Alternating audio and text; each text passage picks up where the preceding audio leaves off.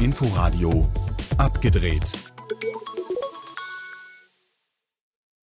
Hallo und herzlich willkommen zu unserem Filmmagazin hier im Inforadio.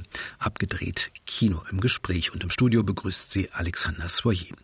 Es geht nochmal um die Berlinale heute in der Sendung. Im Gespräch mit Mariette Rissenbeek, darüber, wie die zweigeteilte Berlinale in diesem Jahr dann aussehen wird, soweit man das jetzt schon sagen kann. Das dann in der zweiten Hälfte von abgedreht. Außerdem stellen wir die dystopische, aber doch sehr realitätsinspirierte BBC-Serie Years and Years vor und los geht es jetzt aber erstmal mit einer kleinen Filmauswahl aus den Mediatheken und Streamingdiensten. Seit kurzem auf Netflix ist Blade Runner 2049, die Fortsetzung des Originals aus den frühen 80er Jahren, das zum Kultfilm, zur Science-Fiction-Referenz und zum Inbegriff existenzialistischer Selbst- und Gesellschaftszweifel wurde. Regisseur Denis Villeneuve findet von der ersten Sekunde bis zum letzten Bild des Films die richtige Mischung aus Respekt vom Original und Eigenständigkeit seiner Fortsetzung, die 30 Jahre später spielt. In einer Welt, in der es immer noch synthetisch hergestellte Menschen namens Replikanten gibt und Blade Runner, die sie auslöschen, wenn sie nicht mehr gewollt sind. Ich hatte mal deinen Job. Ich war gut darin.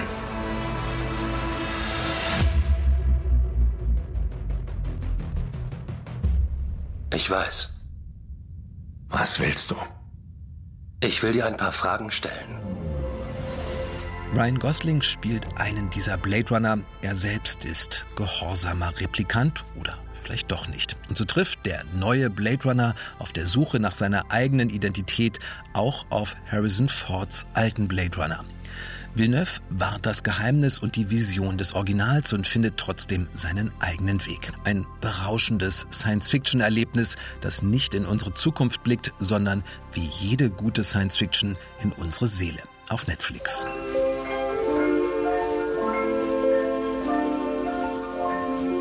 Ein eingeschneites Hotel, abgeschnitten von der Außenwelt, die Gäste genervt und dann passiert auch noch ein Mord. Das ist die Ausgangssituation für den österreichischen Landkrimi. Das letzte Problem, in dem Charakterkopf Karl Markowitsch nicht nur die Hauptrolle spielt als zufällig anwesender und besessen ermittelnder Polizist, sondern auch das Drehbuch geschrieben und Regie geführt hat. Der Titel erinnert an eine Sherlock Holmes Kurzgeschichte, das Setting an einen Hercule Poirot Fall. Und trotzdem gelingt es Markowitschs in diese typische klassische Wer war's Ermittlung noch eine weitere falsche Fährte und einen doppelten Boden einzubauen. Das letzte Problem in der Arte Mediathek. Seit Anfang des Monats veredelt auch Guillermo del Toros Meisterwerk Shape of Water das Netflix-Angebot. Musical und Musical-Hommage im 60er Jahre kalter Kriegssetting über eine von Sally Hawkins gespielte stumme Putzfrau, die bei ihrer Arbeit in einem Geheimlabor auf ein gefangen genommenes Wesen trifft. Halb Fisch, halb Mensch, ein Wesen, das alles andere als ein Monster für sie ist unfassbar elegant erzählt, geschnitten in tänzelndem Rhythmus, getrieben von großen Gefühlen. Ein spannender Retro-Fantasy-Thriller, ein prachtvolles Liebesmärchen über eine stumme Prinzessin und ein Unterwasserbiest. Ein grandioses Märchen, ohne auch nur einen Moment nur Realitätsflucht zu sein. Shape of Water auf Netflix. In der ARD-Mediathek kann man mit Andreas Dresens Verfilmung von Clemens Meyers Als wir träumten zurückblicken auf die Nachwendezeit in Leipzig und die Erlebnisse einer Jungsklicke, die mehr oder minder aus Versehen über eine Bauruine stolpert und es tatsächlich schafft, aus diesem Nichts einen erfolgreichen Techno-Club zu machen. Wir sind Disco-Besitzer.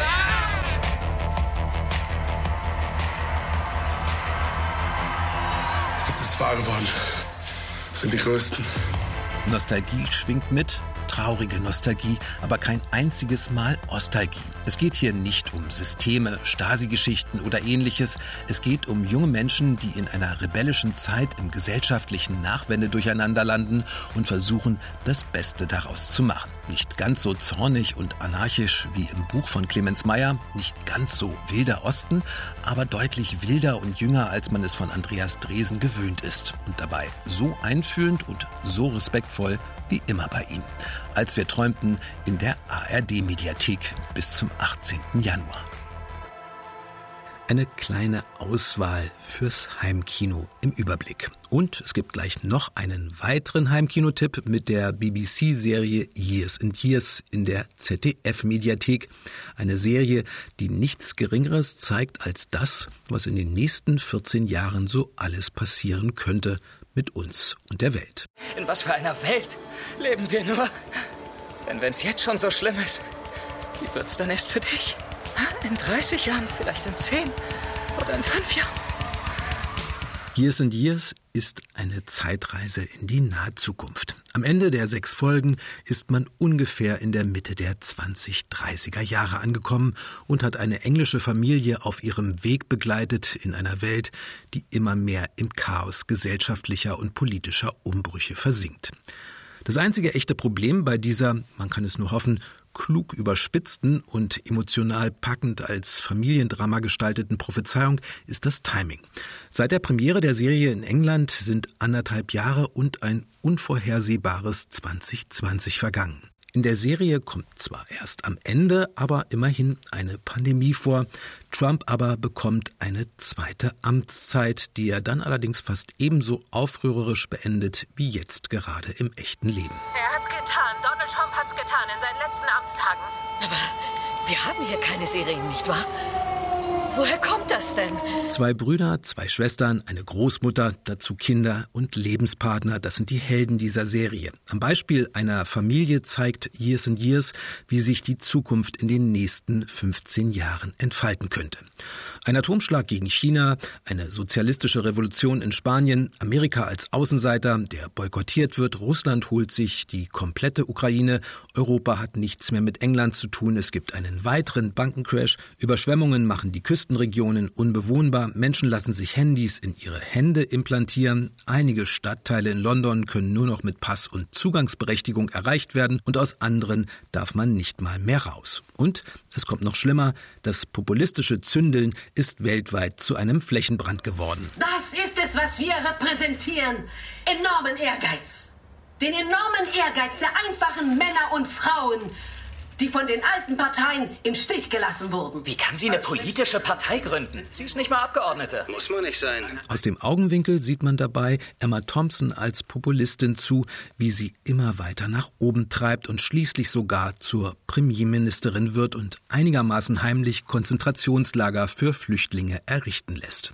All das ist drastisch, aber auch nicht so unvorstellbar, wie man es gerne hätte. Years and Years ist alles andere als eine angenehme Zukunftsvision, aber man wird mit dieser Familie im Zentrum Kraft und auch hoffnungsvoll hindurchgetragen. Aufregend, erschütternd, komplex ist diese Serie und genauso weise wie das Oberhaupt der Familie im Mittelpunkt. Jede einzelne Sache, die schief ging, ist eure Schuld.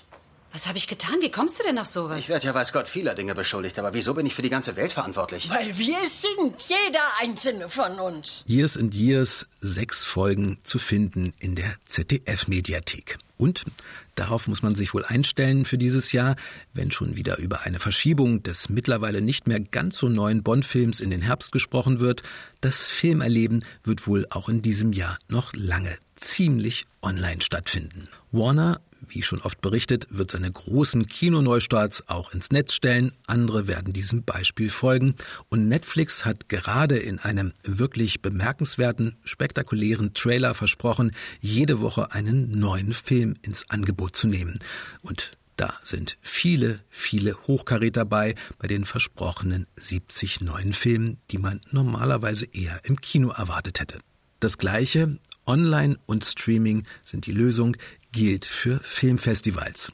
An diesem Sonntag beginnt das wichtigste Nachwuchsfestival Deutschlands, Max Ophüls Preis, komplett online in diesem Jahr. Und auch der erste Teil der Berlinale im März findet nur im Netz statt. Im Frühsommer dann hoffentlich mit Publikum und wieder im Kino. Wie das genau aussehen wird oder zumindest soll, darüber hat mein Kollege Jakob Bauer mit Mariette Rissenbeek von der Berlinale gesprochen. Wettbewerb soll ja im März stattfinden. So wie ich das jetzt gelesen habe in der Pressemitteilung vor Weihnachten klang das für mich, die Jury sichtet in Berlin die Filme. Mhm. Sitzt die dann da im kleinen Kämmerlein und dann sagt sie irgendwann Bescheid, wer die Sieger sind. Ähm, so habe ich das gelesen. Gibt es denn auch irgendwelche öffentlichen Veranstaltungen dazu, die Möglichkeit, online mitzugucken oder Begleitprogramme, also irgendeine Art von Festival-Feeling, dass wir als Berliner Bürgerinnen und Bürger da auch mitbekommen und auch wir als Journalisten. Also die Berliner, das Berliner Publikum wird das Festival tatsächlich vor allem im Juni mitbekommen. Das war unsere Planung von Anfang an, weil wir absolut möchten, dass die Zuschauer und Zuschauerinnen Film auf der Leinwand sehen. Und diese Möglichkeit haben wir erst im Juni. Insofern ist darauf das Ganze fürs Berliner Publikum ausgerichtet. Wie wir das mit der Presse handhaben können, ist noch im Moment offen. Da brauchen wir ein bisschen Zeit, um das genauer gestalten zu können. Auch wie wir es genau mit der Jury machen. Also wie, wie Sie sich vorstellen können, ist jetzt die Phase, wo überhaupt erstmal Jurymitglieder angefragt werden. Und ähm, unter diesen besonderen Umständen ist das natürlich für jeder, der jeden, der angefragt wird, auch eine Sonderentscheidung. Es ist ein ganz anderes äh, Arbeiten als im Normalfall die Filmauswahl macht ja Herr Chatrion, aber vielleicht können Sie mir da auch schon was dazu sagen. Vielleicht wissen Sie das. Wie ist das denn dieses Jahr? Man stellt sich so vor, es gibt diese Pipeline, die komplett vollgepresst ist mit Filmen, Filmen, Filmen, Filmen, die zu Festivals wollen, die gezeigt werden wollen. Ist es so, dass es da so ein Riesenüberangebot gerade gibt? Also tatsächlich hatte die Berlinale ungefähr 200 Anmeldungen mehr als in 2020. Gleichzeitig gibt es natürlich bei vielen Filmen, die in dieser Pipeline stecken, teilweise die Notwendigkeit, dass sie unbedingt weiter müssen, dass manche Rechteinhaber jetzt beschließen, direkt einen Verkauf ans Fernsehen oder vielleicht einen Verkauf an eine Streaming-Plattform. Es werden nicht all diese Filme, die schon seit einem Jahr auf ein Festival warten, die werden nicht alle warten können. Ähm, Nochmal zu den äh, beiden Festivalarmen, die wir jetzt haben. Also in der Pressemitteilung hieß es, dass das Fachpublikum im März Wettbewerb und Sektionen vorgestellt werden. Und die Sektionen kennen wir ja, das sind zum Beispiel Perspektive Deutsches Kino, Forum, Panorama, Encounters, äh, insgesamt 13 Sektionen. Ähm, das ist ja ein ganz schön pralles Programm, das die Berlinale jedes Jahr da auffährt, rund 350 Filme waren das letztes Jahr, glaube ich, werden wir all diese Sektionen auch im Sommer äh, beim Publikumsfestival in ihrer üblichen Üppigkeit anschauen können oder werden Sie da ausdünnen? Wo wird da ausgetauscht? Alle Sektionen schon, aber vielleicht nicht in der üblichen Üppigkeit. Also da, das ist aber zu früh dazu, eine genaue Zahl oder eine, eine Einschätzung geben zu können.